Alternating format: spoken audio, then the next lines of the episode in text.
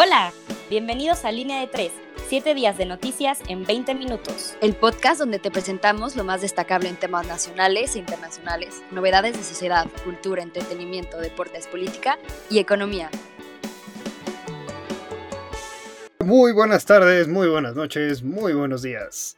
Como siempre es un gusto que nos acompañen en una emisión más. El día de hoy también venimos de lujo. Nos acompaña nuestro columnista de la sección de Nacional, Diego Alvarado.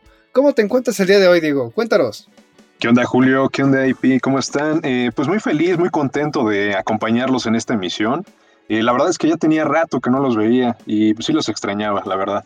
Y pues aquí, con toda la actitud, eh, tratando de traerle lo mejor de todas las noticias de la semana a las personas que nos escuchan.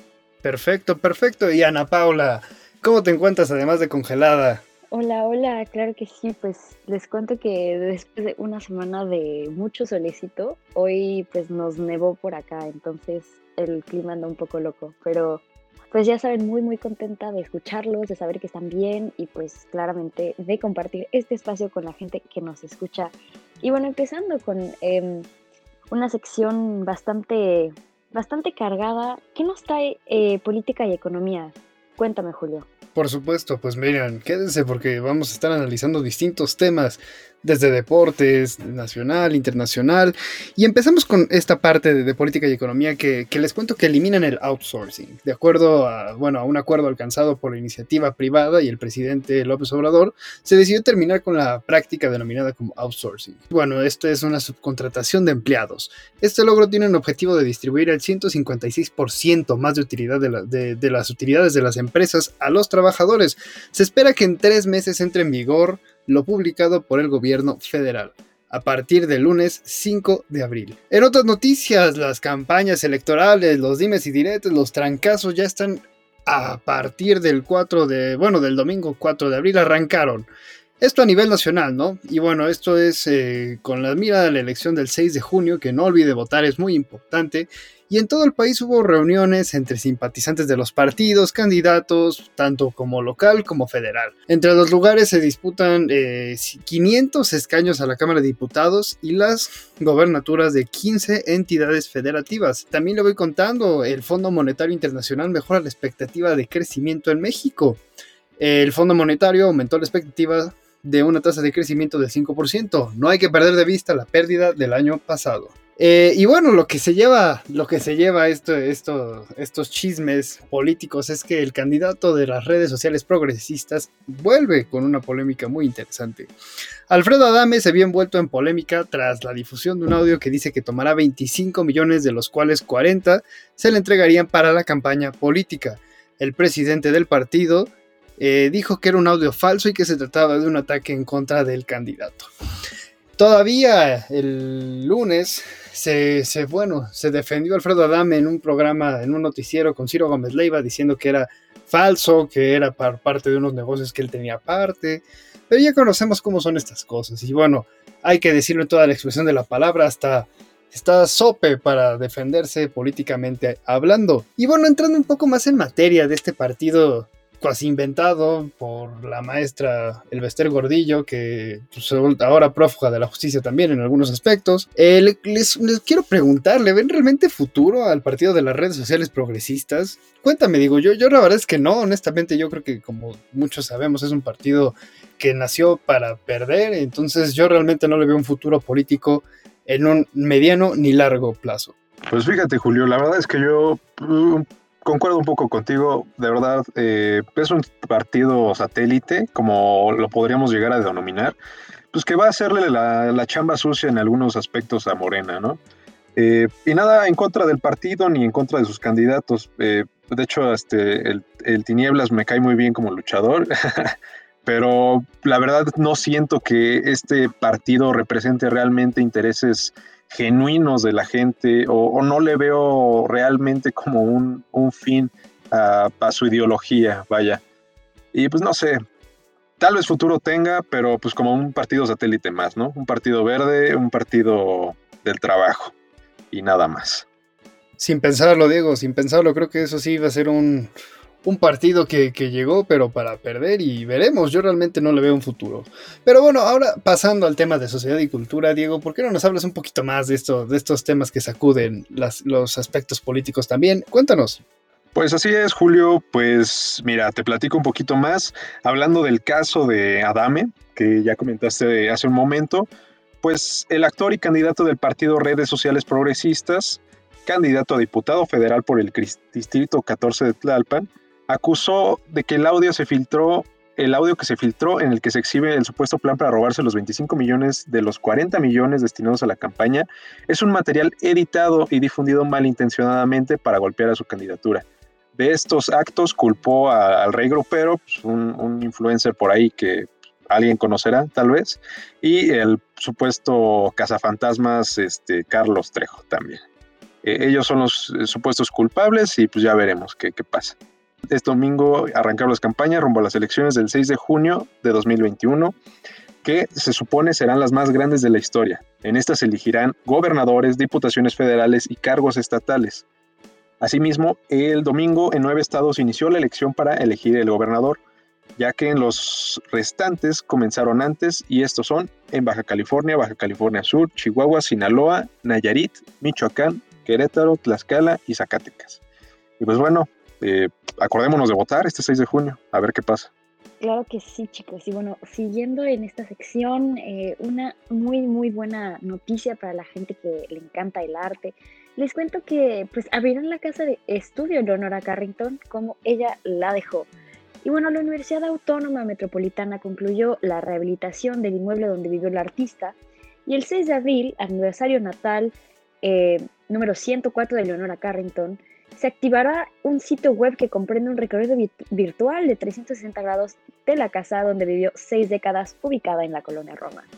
Y bueno, el costo total del proyecto fue de 12 millones de pesos, incluida la compra del inmueble y el proceso de rehabilitación arquitectónica y museográfica. Creo que ya tenemos un nuevo destino, un nuevo lugar para ir después de, pues, de la pandemia. Esperemos que acabe pronto y pues muy emocionada. Y creo que también toda la gente que comparte el amor al arte y el amor a la cultura también es algo que pues nos emociona mucho. Y bueno, les cuento que The Weeknd hace una donación por crisis bélica en Etiopía. The Weeknd es canadiense, pero sus padres vienen de Etiopía, eh, algo que yo no sabía. Y bueno, les cuento que el cantante dio a conocer que hizo una donación muy importante en este país después de que se viven momentos muy difíciles tras el conflicto bélico que simplemente ha provocado la muerte de miles de personas. Em, esta situación no la pasó por alto el cantante y decidió donar un millón de dólares para apoyar al Programa Mundial de Alimentos que tiene la Organización de las Naciones Unidas para apoyar a este país africano. Y pues nada, creo que hay mucho, mucho movimiento político, ¿no? Y bueno, creo que como tú bien decías, bueno, decían Julio y, Diego, eh, pues es importante, ¿no? Que, que vayamos a votar este, estas elecciones porque van a ser pues unas elecciones muy importantes donde, van a ser, donde van a haber, perdón, cambios muy, muy grandes. ¿Por qué no, Diego, nos cuentas qué nos trae la sección de Nacional hoy jueves? Sí, claro, Ana Pau. Eh, pues miren, comenzando la sección nacional, les comentaré un poquito de las averiguaciones que se han hecho sobre el caso de la migrante salvadoreña asesinada por policías en Tulum. Pues así es, amigos, como recordaremos eh, de la emisión pasada, la, migrante salvadoreña Victoria Salazar fue privada de la vida por cuatro policías en Tulum. Ahora se sabe que fue una fractura en la parte superior de la columna vertebral, resultado de las maniobras aplicadas desmedidamente por los policías, lo que finalmente terminó con la vida de la migrante. Entre los policías se encuentran tres hombres y una mujer. Y bueno, simpatizantes de Salgado Macedonio protestan en el INE. Así es, amigos, como recordaremos, pues a Salgado Macedonio le fue retirada su candidatura a gobernador y pues una masa de personas afín a este candidato llegaron a la, a la sede del INE en Guerrero para protestar en contra de esta decisión. Al grito de va a caer, va a caer, el INE va a caer, exigieron la restitución de la candidatura. Vaya candidato, ¿no? Finalmente, la Comisión de Justicia aprueba la minuta del Senado sobre la regulación del cannabis. A haber reconocido ciertos errores en el texto propuesto por la Cámara de Diputados con seis votos a favor y cinco en contra, la Comisión de Justicia del Senado de la República aprobó la minuta sobre la regulación de la marihuana. Después de haber transitado por este filtro, solo faltaría que las comisiones de salud y de estudios legislativos segunda voten para definir si se aprueba o no el dictamen finalmente. Y pues bueno, un poquito de la mano de esto, eh, les quisiera preguntar a mis compañeros aquí en cabina, ¿qué opinan del camino que está llevando la regulación del cannabis? ¿Qué creen que se está haciendo bien? ¿Qué creen que se está haciendo mal? ¿Qué, qué opinan? ¿Qué opinión les da esto? Pues mira, Diego, particularmente yo te diría que responde a una necesidad eh, que la sociedad ha exigido, lo cual creo que una sociedad civil organizada puede llegar a muchas cosas. Lo que me da mucha risa y siempre creo que lo he resaltado es, mientras en algunos estados estamos volando en, unas redes progresistas muy interesantes, en otros, como por ejemplo Oaxaca, pues casi casi decían que te piden el INE, ¿no? Para comprar unas papas. Entonces, realmente es muy interesante ver los contrastes que existen dentro del mismo país en, materias sociales como, como lo pueden llegar a ser, ¿no? Y, yo realmente lo, lo, que, lo que creo que está bien es que se aprueben ciertos lugares en los cuales puedes comprar, pero pues el problema es que estos, bueno, supuestos lugares donde tú vas a poder adquirir la cannabis, no necesariamente tienen que estar perfectamente bien regulados y ese es el temor de muchos, de muchos, eh, de muchos familiares y de muchas personas que dicen, ok, si vemos en, algunos lugares, en algunas tiendas que le venden cigarros, alcohol a personas que son menores de edad, pues realmente cuál va a ser la diferencia en este aspecto de la regulación. Entonces yo realmente creo que las necesidades van a azotar de manera diferente, pero creo que es un tema muy interesante que iremos viendo cómo va evolucionando en materia jurídica. Y bueno, si les parecen, ahora sí vamos a darle la vuelta al mundo. Ana Paula, cuéntanos internacional. Claro que sí, Julio. Empezamos con una noticia pues por acá en donde me encuentro y les explico que la legislación, bueno, se aprobó una legislación contra el velo en Francia y es creo que una noticia que ha sacudido bastante, bastante pues a Europa. Y bueno, les cuento que la República Francesa fue en 2010 el primer país europeo en prohibir el uso del velo integral en espacios públicos. Y bueno, ahora el Senado del país vota una propuesta de ley que pide una prohibición más amplia, extendida a todos los tipos de velos islámicos, prohibiendo su uso a menores y a sus acompañantes en las escuelas. Y bueno, pese a las manifestaciones que señalan el golpe sin precedentes a la libertad religiosa y de derechos de las mujeres, el gobierno defiende la ley ante la demanda de neutralidad religiosa o laicidad. Pasamos un poco a eh, un poco más lejos, ahora nos vamos al Cairo y les cuento que el sábado pasado 22 momias y 17 sarcófagos reales fueron trasladados desde el Museo Egipcio de El Cairo hasta el Museo Nacional de la Civilización Egipcia, que se encuentra en la misma ciudad. Para ello se ha llevado a cabo un desfile muy mediático, un espectáculo de masas. Y bueno, aunque para muchos es un acto de homenaje a los antiguos reyes y reinas, otros han visto esta situación como innecesaria y la consideran un riesgo para el estado de conservación de las momias, pese a que las autoridades y, y egiptólogos perdón, de gran prestigio han encargado eh, de se han encargado verdaderamente de garantizar la seguridad de estas reliquias del pasado. Y ahora volamos a mm, Estados Unidos, donde bueno, la crisis migratoria sigue al flor de piel. Y bueno, tan solo en marzo de 2021, los Estados Unidos de América han registrado el mayor número de migrantes que llegan al país atravesando la frontera con 171 mil personas.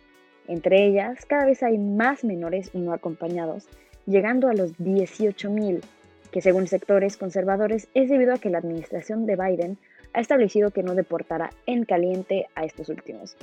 Y bueno, la mayor parte utilizan lanchas inflables para cruzar el río Bravo, huyendo de las bandas, el hambre y la pobreza desde diversos puntos de Latinoamérica. Y bueno, hasta acá la sección de internacional. Eh, me gustaría mucho regresar a, la primera noticia sobre eh, la, legislación contra el velo en Francia, creo que es un tema bastante debatible. Em, justamente aquí en Francia está mucho este tema de la, de la laicidad y la laicidad a la francesa es un tema muy, muy importante y muy politizado. Em, y bueno, como, como ya bien eh, se explicó en el artículo, Francia fue em, el primer país europeo en prohibir el uso del velo integral en espacios públicos. Sin embargo, eh, mujeres en la universidad, por ejemplo, en los estudios superiores, tenían el derecho de llevar eh, el velo y el hecho de que ya se quiera prohibir esto, creo que habla mucho de la posición que está tomando Francia y pues no sé, a mi parecer creo que es bastante, una posición bastante radical, pero no sé ustedes chicos qué piensan, creo que es un poco distinto em, del otro lado del charco porque no vivimos este tipo de, pues de legislaciones y este tipo de problemas porque creo yo vivimos en una sociedad un poco más homogénea. Sí, claro, Ana Pau. Eh, pues yo eh, personalmente sé poco de la situación que tiene Francia, pero es hasta cierto punto no entendible, pero este, este, este alarmismo que ha surgido a raíz de los, de los ataques terroristas, pues ha, ha permeado en, hasta en la libertad ¿no? de las personas de poder profesar su, eh, su propia religión. Y pues es algo que no debería ser, es algo que se debería separar, que se deberían ver como dos cosas distintas y pues al parecer eh, las autoridades en Francia no, no, lo hacen así de este modo. Eh, algo preocupante, por supuesto, porque pues, estás hablando de las creencias de las personas, ¿no? Y ya meterte con eso pues ya es algo delicado, creo yo. Sin pensarlo, sin pensarlo es algo muy frágil, pero bueno, al final de cuentas los contextos culturales son completamente diferentes en muchos aspectos. Pero bueno, si me permites, Ana Paula, Diego y a usted que nos escucha, permítanme entrar en la sección de deportes, cambiándole radicalmente la vuelta a la tortilla y les voy contando un poquito de cómo se maneja ahora la Fórmula 1 y la incertidumbre que, sufren los gran premios del continente americano. En el caso de México, por ahora el autódromo de los hermanos Rodríguez es utilizado como hospital aunque esté pactado volver a funciones originales el 13 de julio si las condiciones se prestan. Y en el caso de Canadá, el país pide 14 días de cuarentena previas al ingreso del país y esto podría retrasar el calendario. Entonces seguiremos muy atentos para ver cómo se van dando los, los grandes premios de la Fórmula 1 aquí en el continente americano. Y ahora, las cosas en la Liga Española están muy calientes. Esto después de la derrota 1 por 0 del Atlético de Madrid ante el Sevilla. Esto los puso muy cerrado y, la, y, bueno, las victorias del Barcelona y el Real Madrid, polémica victoria del Barcelona ante el Valladolid, donde también el, alcalde de aquella ciudad dijo que era un robo despiadado. Y bueno, realmente la, tabla de posiciones quedó así. El Atlético de Madrid con 66 puntos, el Barcelona con 65 y el Real Madrid con 63. Veremos un cierre muy interesante.